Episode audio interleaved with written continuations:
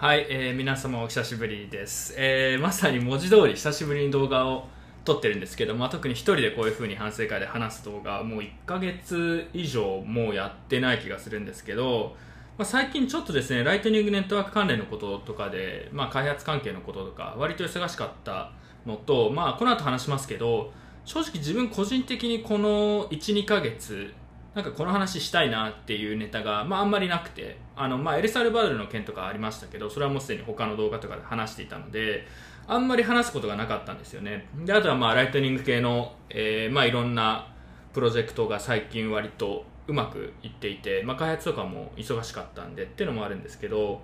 まあその話はですね別の動画でまたしようと思ってるんですけど特にダイヤモンドハンズって、まああのー、参加してくれてる人もいるかもしれないですけど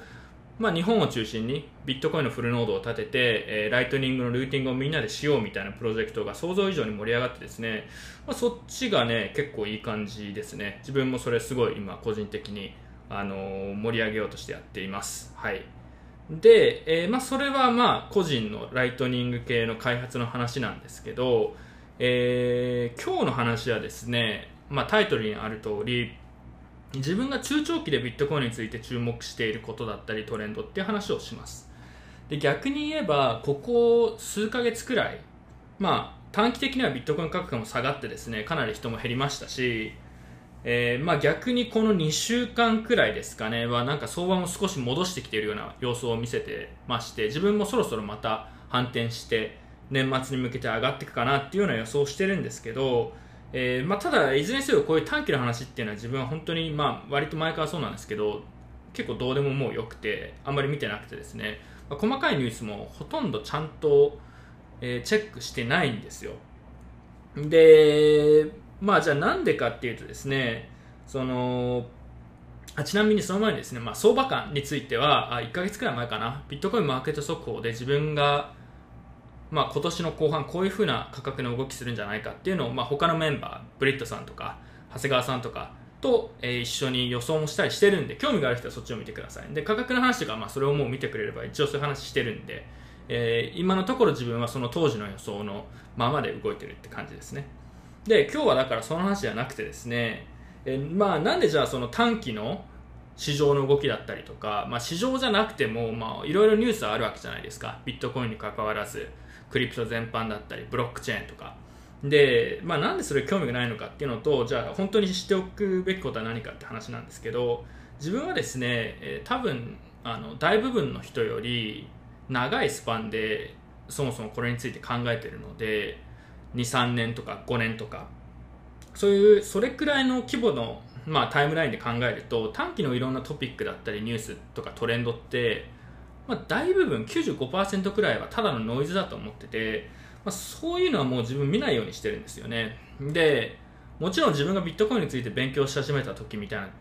時はですねあんまり自分もよく分かってないですし、えー、まあ、何でもかんでも調べようとして、えー、まあ、良くも悪くも業界がちっちゃかったんで当時。その時はいろいろ調べられたわけですよ。で今って業界大きくなってきてプロジェクトも増えてますし関係者も増えていてノイズも同じくらいめちゃくちゃ、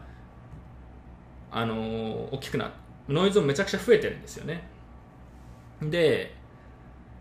えーまあ、だから逆にノイズをこうノイズとか短期のトレンドみたいなのをずっと追いかけているのはですね、まあ、疲れるだけですし自分はもうそういうのはもう、まあ、やってきたのもあって今は興味ないし疲れるだけなんでやってないんですよ。でまあ、ただこのノイズを追求するとそこにまたビジネスの機会だったりとか投資の機会があるのも間違いなくてですねその話もこの後ちょっとしますけどそういう話じゃなくて、えー、よりもう23年とかのスパンで考えた時に中長期で考えた時にまあこれは追っといた方がいい。ただ逆にこういうのは、まあ、正直考えてもあんまり意味がないから自分は調べてないですみたいな話をえ、します。でこれはあくまで自分個人の、あのー、アプローチの話なんで参考になる部分と参考にならない部分もあると思いますしこれはビットコインに関してのことなんで他のコインの話とかとは、まあ、また全然違う話なんですけど、まあ、一部参考にしてもらえればいいんじゃないのかなと思います、まあ、久々にね話すんで、まあ、久々に何話そうかなって思って、うん、まあ短期の話全然もう興味なくて見てないんだけどただこの今の中だったらここら辺に注目しておくっていう話いいんじゃないかなと思って話します。えー、まず1つ目なんですけど、えー、エルサルバドルの件ですね。でこれはもう動画何本かしてまして、まあ、エルサルバドルが国家としてビットコインを法定通貨化してそれを今後国内の経済で、ま、使っていこうっていうような、え、ことを本気でプッシュしてるって話ですね。でこれはまああの前にもクリプタクトの斉藤さんとかとも結構詳しく新しくこう通貨を作るっていうのはどういうことが必要なのかみたいな話もしているので、えー、まだ見てない人はそれもぜひ見てください。でそこで話したこともあるんですけど自分が個人的に注目しているのはやっぱりこれの成否次第で他の国とかが追随するかどうかっていうのが結構決まってくるところであったりとか、単純にゼロからビットコインを採用して、果たして本当に国民が使ってくれるのかどういうことをしていくのかっていうのは本当にピュアな意味で社会実験として面白いなっていう、まあ、そういう興味があること。あとはライトニングの技術だったりとかサービスの実験場になること。あとはまあ元の自分がビットコインに興味を持った、まあ、大きい要因、原因の一つっていうのが、その発展途上国とか、そういう国で、あの、まあ、要は金融サービスとかにアクセスがない人たちが、そういう新しいテクノロジーを使うことで、リープフロッグをして、えー、まあ、あの、いろんな他の国の人たちと問題なく、トレードだったりやり取りお金の交換ができるっていうのは、まあ、そうあるべきだと思いましたしそれすごいまあ、そういう割とそういう金融包摂みたいなところっていうのは特に初期にビットコインを、まあ、関心を持った人たちっていうのはそういうの好きな人たち多いと思うんですよでエルサルバドルってまさにそういう話で、まあ、金融包摂だったりとか自主的にそういう国家とかがそういうビットコインを法定通貨として採用したりした時に何が起きるのかっていうのは、まあ、あの個人の自由の追求みたいな観点からもすごいこう面白いなと思ってますと。だからまあエルサルバドルの件はビットコインにとってはすごくやっぱり大きなトピックだなということでこれは引き続き注目してます。次がですね、えーまあ、アメリカなんですけど特に、まあ、マクロ経済のトレンドですよね。そのアメリカの、まあ、ドルのインフレの話だったりとか、えーまあ、今そのコロナが拡散してでその後まあワクチンをみんな打ってるんですけどその後さらにコロナの再拡大があの再感染がまあ広まってイスラエルとかもそうですけど果たして本当に今後、えー、ワクチンを打てば、え、コロナを過去のものにして、まあ、今までみたいな生活を取り戻せるのかとか経済がまたうまく回るようになるのかみたいなそういう話ですね。でまあ、インフレがあとどこまで続くかみたいな話も、まあ、あの別の動画とかでもしているのでぜひそれを見てほしいんですけど。で、まあ、これって、まあ、今の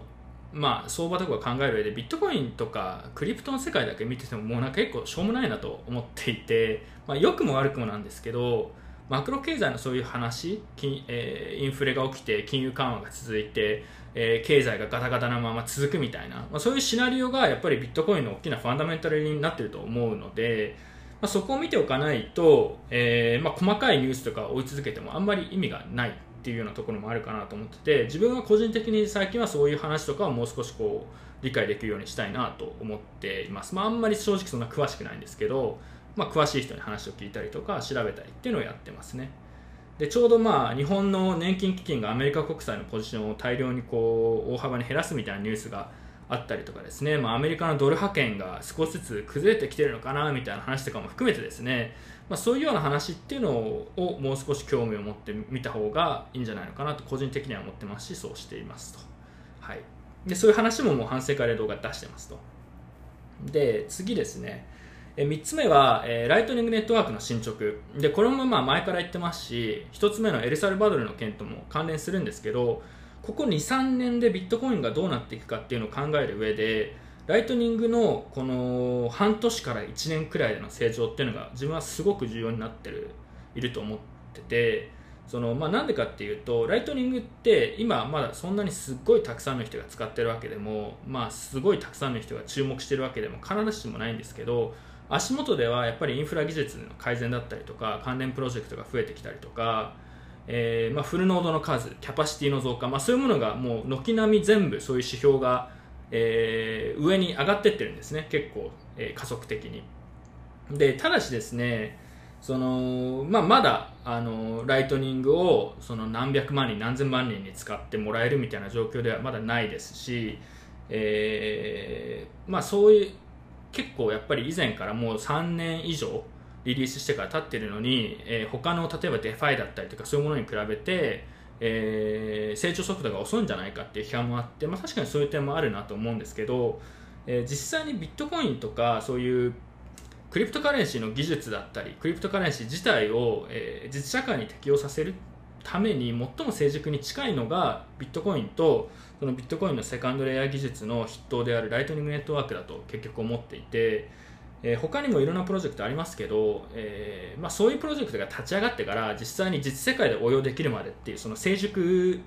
のレベルに達するまでってまだまだ23年とかかかるものだと個人的には思っていて、まあ、逆にライトニングがそこをゆっくりゆっくりやってきてる、まあ、そういうような感じなんですけど、まあ、でもなんだかんだやっぱりねその実社会で適用させて使えるレベルのもの成熟度スケーラビリティのものっていうのは、まあ、ライトニングが一番近いと思ってるわけですよ。でえー、これからですね、えー、だからこの半年から1年くらいでライトニングがだから少しずつさらに成熟して利用者も増えて、えー、ルーティングノードも増えて企業で、例えばツイッターみたいなすごい大きい企業での採用みたいなのが出てくると出てきてそれでうまく機能する。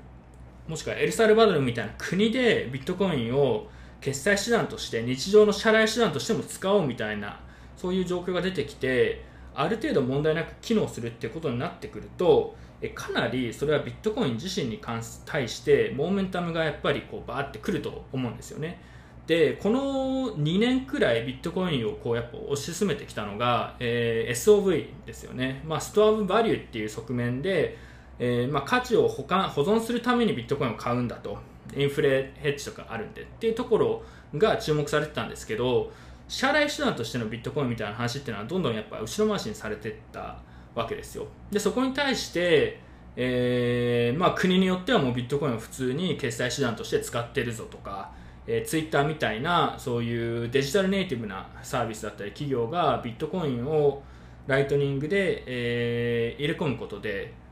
まあ、今までツイッターでのそのいいねだったりとかそういうやり取りとか含めてなんですけどその今まで価値化が難しかったそういう少額の単位のものとかも含めてライトニングでやり取りをすることで今までなかったようなサービスの形だったりコミュニケーションの形みたいなのが出てくるみたいなそういう話になるとものすごいこれはやっぱりビットコインにとっても大きい話ですし、まあ、ビットコインが次のなんかこう大きなナラティブに突き進んでいけるそういうモーメンタムになると思うんですよね。でビットコインはライトニング以外にも他にもサイドチェーンだったりとか、まあ、他の技術もあったりするんですけどなんだかんだやっぱりライトニングが立ち上がらないと他のものもどうしようもないと思ってて、えー、だからこの半年から1年くらいが勝負かなと思ってましてこれくらいのタイミングでこうボンボンライトニング系でそういうこういいニュースが続いていくと、えー、23年後とか5年後に対して自分のビットコインに対する確信度っていうのがさらに上がる。で逆にでもこの半年1年で何もなくて、えー、やっぱもうちょっとかかるよねみたいな話になるとやっぱり市場環境とかも変わりますしその先何が起きるかもよくわからないので、えー、もしかしたらビットコインの23年で行くべきだったその、えー、流れっていうのが5年かかりますとか10年かかりますとかそういうふうになっちゃう可能性もあるのかなっていうのはちょっと考えてます。なので自分は個人的にライトニングしばらくずっと見てますしここやっぱりその経験から見てもこの、うんまあ、今年の半年、まあ、今半年から数ヶ月とか含めて、えー、かなりやっぱりライトニング水面下では盛り上がりつつあるなっていうのは肌で感じてますしあの自分たちで立ち上げたダイヤモンドハンズみたいなプロジェクトも想像以上に日本でも盛り上がって自分も正直びっくりしててせいぜい20人くらいねフルノードやってる人が参加してくれたらいいかなと思ってたら結局今200人くらい参加してくれてて、まあ、10倍くらいですよね想定の、うん、なんか思ってる以上にやっぱりそのライトニングに興味を持っている人が日本でもいたとか、えー、ビットコインのフルノードで何かやりたいと思っている人みたいなのがいたんだなっていうのが、えー、分かったっていうのは結構驚きでしたしこの半年から1年でそういう動きがこうどんどんどんどん加速してユーザーも増えてってえー、面白いライトニングのサービスが出てきて投資もさらに加速してっていうのが回せるのであれば、えー、ビットコインにとってもこの23年かなり、え重要なテーマになると思ってます。はい。で次、えー、で注目すべきものの一応今日最後なんですけど、まあ、規制ですね、うん、で規制はですね、まあ、もちろんその重要だっていうのはみんな分かると思いますし、えー、重要といえば重要だと思うんですよ。で最近だとアメリカの US インフラインフラストラクチャービル、まあ、インフラ法案っていうんですかね、えー、で、まあ、マイナーとかも含む、えー、かなり広い関係者に KYC とか、えー、そういうマネロンとかの対策を、えー、義務付けるような法案の、まあ、文章みたいなのが提出されてそれがアメリカで問題になって業界でこれはもう、あのこんなことやっちゃったら、えー、定義が広すぎるとかこういう問題が起きるってことで、まあ、一部すでに変更されたりしてるんですけどそういうこう規制関係の話でビットコインとか、まあ、仮想通貨全般の締め付けをしていこうっていう動きが結構あったりとかですね、まあ、今日ちょうど SEC の、えー、ゲンスラーさんかな。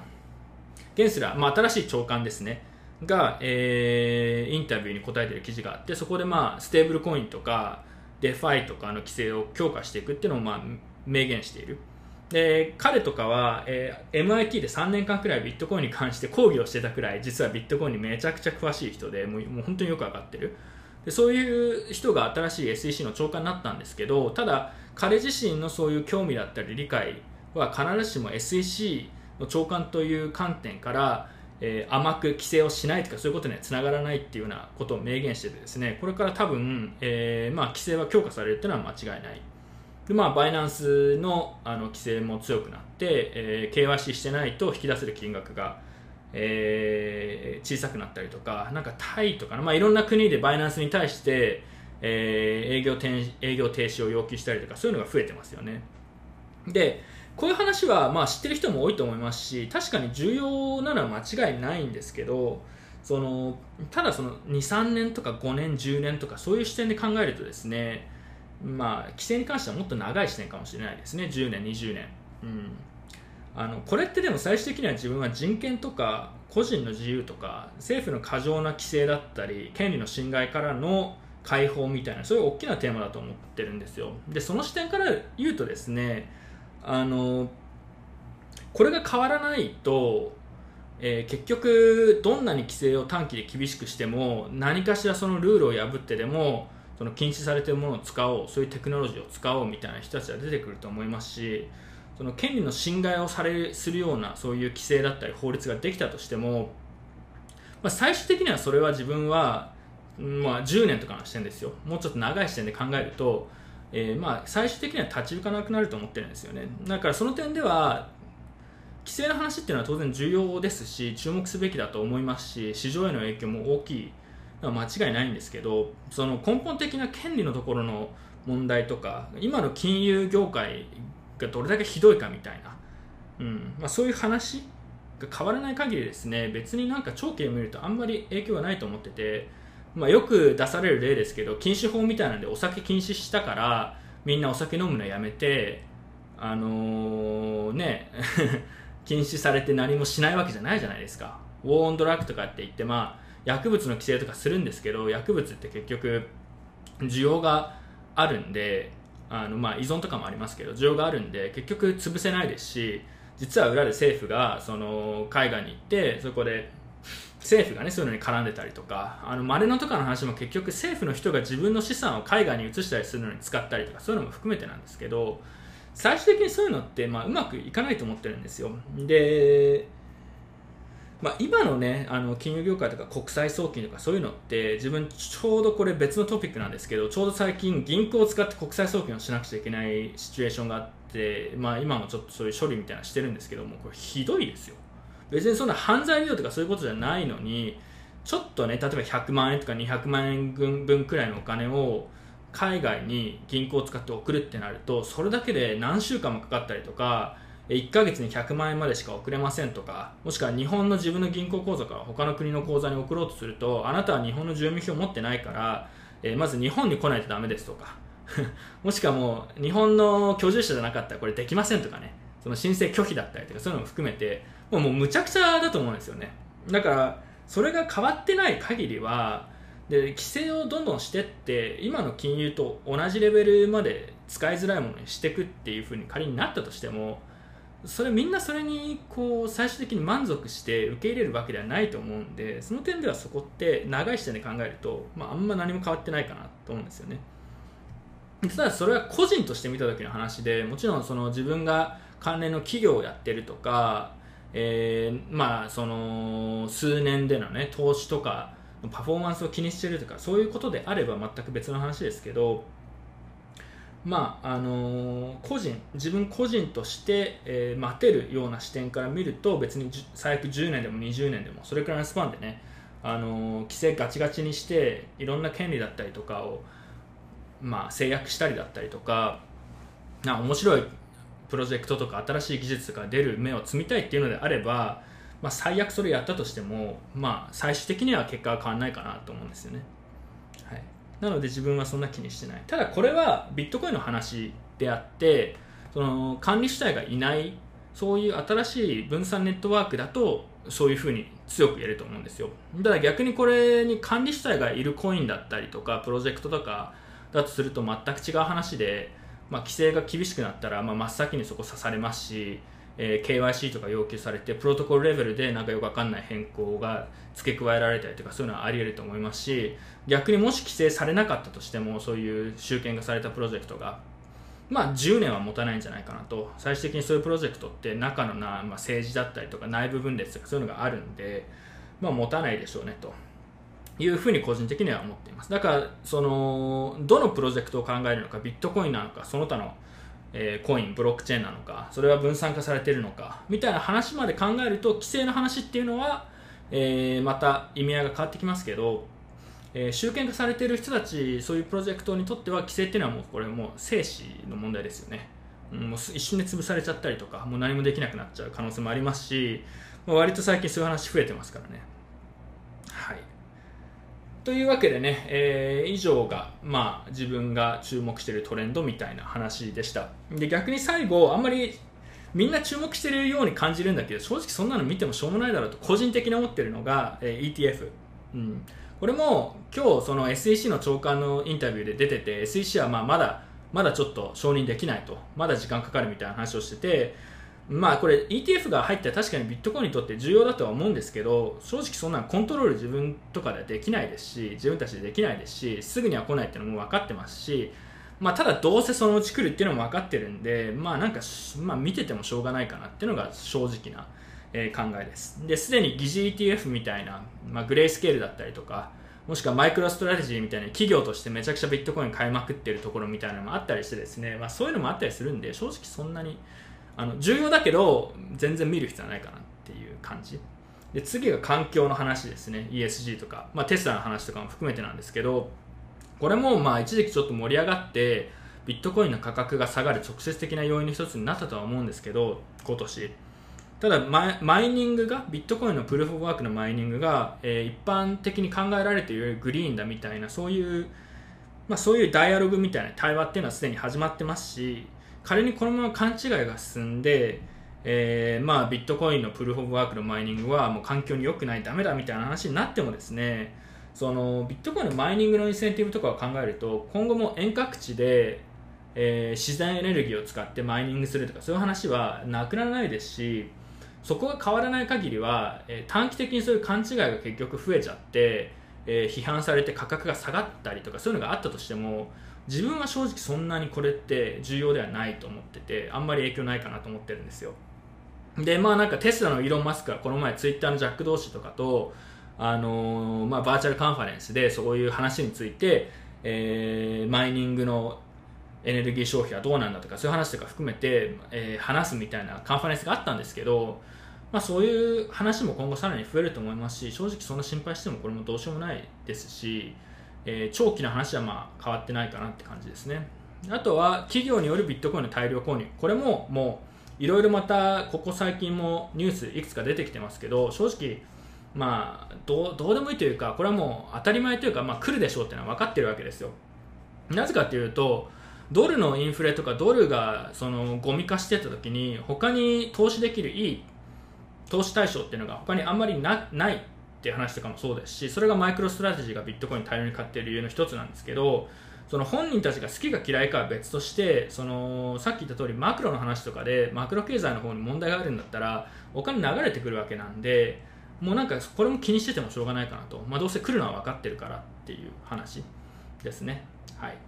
でその他ですね、まあ、短期で見ると界隈のそのバズワードだったりトレンドまあ、次の新しいホットトピックみたいなのあるわけですよ。今だと、まあ、NFT またちょっと盛り上がってるのかな？とかあとは次来るトピックというかトレンドとしても分かってるのが DAO とかが来るわけですよ。でまあ正直 DAO ってなんだみたいなそういう話がまた出てきたりですね。またよく分かんないこう、まあ、勘違いみたいなのも進んでそこでまあただ盛り上がって NFT とかもそうですけど、まあ、そこですごくあの儲けを出す人もいるみたいなそういうのはあると思うんですよね。でえっと、こういうのは自分は本当に95%くらいただのノイズだと思っててもう調べてても長期的にはただの時間の無駄だったみたいなことが結構多いと思ってるんですけど、まあ、同時にそのノイズだったとしてもそれを調べておくと確かに 儲ける機会はあるっていうんでそれは止めないですしもう個々人のそれはアプローチと考え方だと思いますしあとはまあ5%はね確かに実際こう面白い新しいものだったり考え方とかなんか実際に持続性のあるものみたいなものが出てくる部分もあるとは思うんでそこは否定はしないですけどそのなんか訳のわからないその95%のノイズの方を一生懸命調べてっていうのは、まあ、自分はやらないかなって感じですね、まあ、でも大変ですよね、うん、なんか多分界隈でねいろんな情報が出ててもうなんか多すぎて追えないみたいな思ってる人いると思うんですけど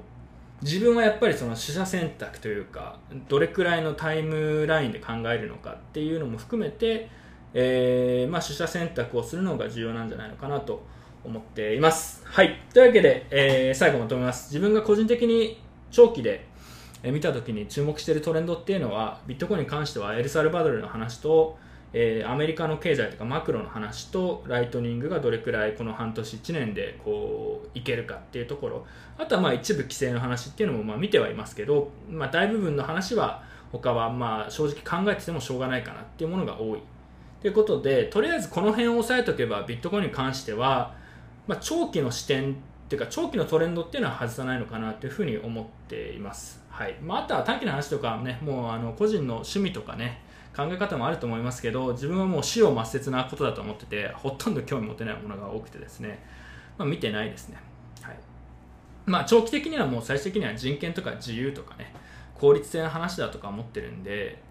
まあ明らかに今の金融の仕組みよりビットコインの方が優れてると思うんですよ。もうもちろん問題もあるんですけど今の仕組みがもうクソすぎてどうしようもないっていうのが変わらない限り別に自分はビットコインに関して長期的なそういう見方が変わることはないですし、えー、なんかそんなに心配してることはないですね。はい。というわけで、えー、まあ想定通りなんですけど、かなり長くなってしまったんですけど、もしかしたらこれ後でなんか2つくらいにカットしたりするかもしれないですけど、えー、こんな感じです。まあ、ちょっとまた気が向いたらまた別のトピックで話そうと思いますけど、えー、ダイヤモンドハンズの話とかライトニングのルーティングの話とかについて、なんで今、えー、普通のユーザーも含めてそれ注目すべきなのかとか、えー、何をやったらいいのかみたいな話をちょっとできたら面白いんじゃないかなと思ってます。というわけで、え、今回はここまでです。ではでは。